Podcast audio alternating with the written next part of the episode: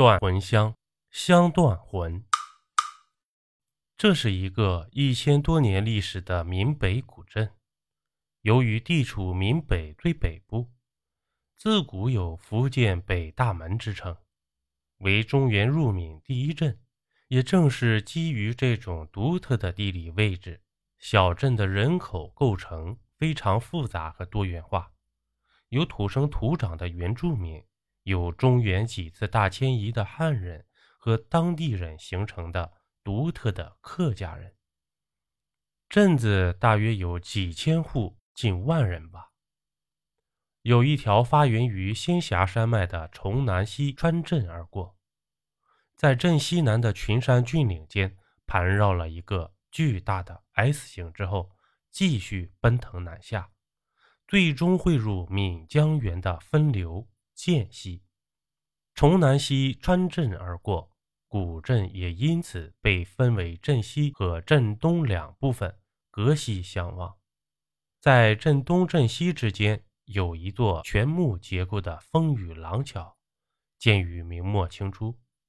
镇东桥头处立有一石碑，虽然数百年的风霜雨雪，石碑上“崇南风雨桥”五个大字依然清晰可辨。那些年，在风雨桥下游几十米处，又建了一座钢筋水泥的崇南大桥，于是这风雨廊桥也就逐渐退出了历史舞台，成为了崇南溪两岸人们茶余饭后的休闲聊天场所。在风雨桥东一棵大樟树下，有户刘姓人家。如果翻阅古镇的刘姓族谱，就会发现。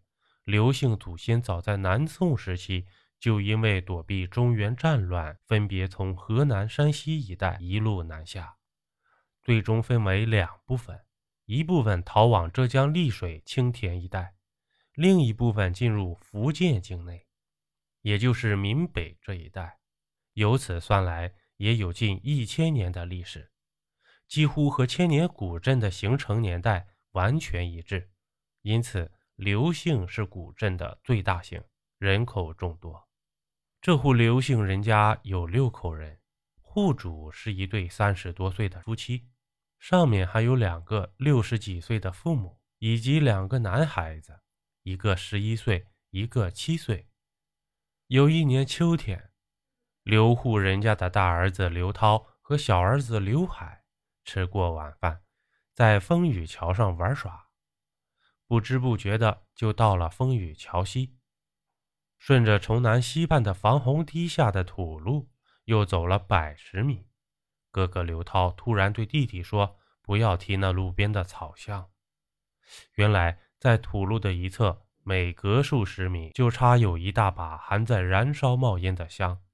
这刘海才七岁，也是太顽皮。哥哥刘涛发现并制止他的时候。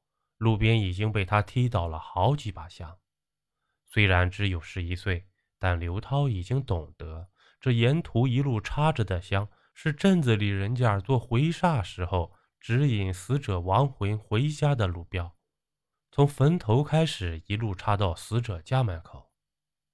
知道这事，如果被父母知道，兄弟俩都可能要挨揍。于是哥哥拉着弟弟就往回走，还没走多远。弟弟忽然说：“哥，我后面好像有人拽我衣服。”哥哥回头一看，吓了一大跳。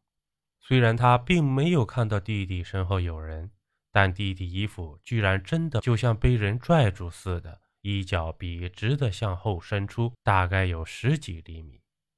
哥哥也很害怕，拉着弟弟就跑。刚从风雨桥西跑到桥东，还没来得及喘口气。弟弟忽然大哭着说：“哥，我跑不动了，有人骑在我身上。”哥哥再次转身一看，这一次他看到了这辈子都不会忘记的恐怖一幕：一个穿着好多层崭新衣服的、满脸皱纹的老婆婆，正骑在他弟弟身上。那衣服崭新到似乎都没有一点皱褶，就像贴在身上，而不是穿在身上的一样。这老婆婆忽然张嘴一笑，露出了黑乎乎的、没有一颗牙齿的口腔。这一笑，哥哥再也没顾上弟弟，疯了一样的就往桥东大樟树的家里跑去。等到哥哥和爸爸妈妈一起从家里跑出来，赶到桥头的时候，可怜着弟弟已经脸朝下趴在地上，不会动弹了。当晚十点多，在古镇的卫生院，七岁的刘海就停止了呼吸。这件诡异的事件很快在古镇迅速传开。原本是指引亡灵回家的指路香，最终却成为一个七岁孩子的断魂香。